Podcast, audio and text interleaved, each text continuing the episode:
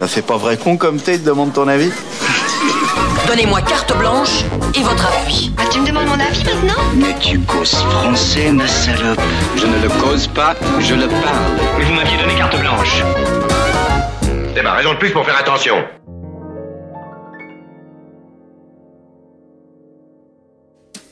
Je vous préviens, l'édito de cette semaine sera peut-être un peu plus court que mes précédentes interventions. En effet, aujourd'hui, je ne m'étendrai pas pendant des lustres sur le pouvoir de la mise en scène et je ne vomirai pas de rage sur la cérémonie des Oscars.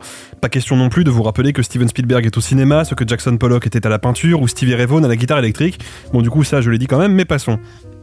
Cela fait plusieurs fois maintenant qu'au milieu des très sympathiques messages d'encouragement que je reçois sur les réseaux, d'ailleurs merci infiniment à tous, revient la même question. Comment devient-on un critique Bon, tout d'abord, laissez-moi vous dire à quel point je suis heureux, très heureux même, de voir que ce métier charmant, quoique un peu ingrat, on y reviendra, continue de susciter l'intérêt. Mais il me faut être honnête au risque de vous faire un petit peu de mal. La critique n'est pas un métier d'avenir. Ne vous laissez pas berner par la petite poignée d'irréductibles chanceux que nous sommes. Le métier de critique et le savoir-faire intellectuel qui l'accompagne n'ont plus le vent en poupe.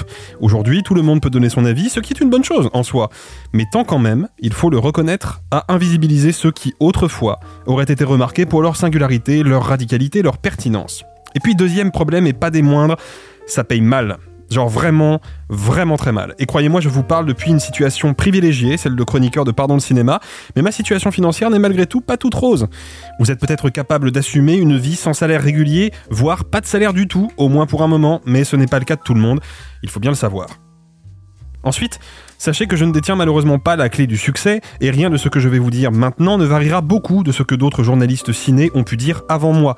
Mais qu'importe, je vais faire de mon mieux, sans pouvoir faire à coup sûr de vous le prochain Serge Danet ou la prochaine Pauline Kael. Vous ne savez pas qui sont ces gens ou simplement de nom? Alors on commence par la base. Lisez. Beaucoup. Plongez-vous sans tarder dans les essais de Jean-Baptiste Torret, de Michel Simon, de Jérôme Momsilovitch, d'André Bazin, de Serge Danet, encore lui.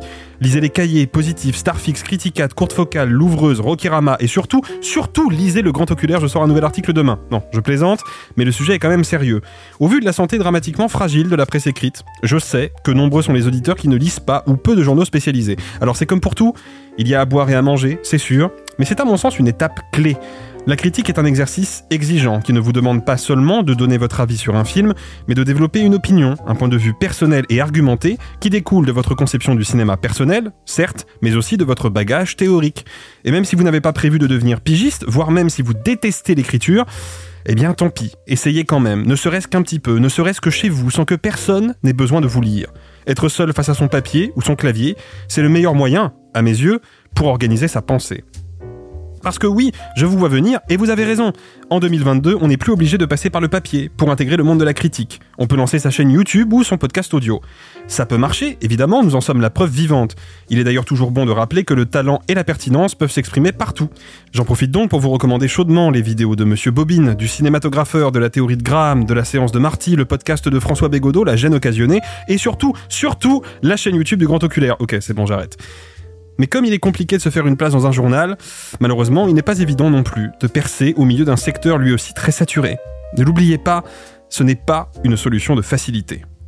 Vous l'aurez compris, si vous voulez devenir critique, vous allez galérer. Vous allez même ramer un max. Et je serais un parfait idiot doublé d'un inconscient si je ne vous mettais pas en garde.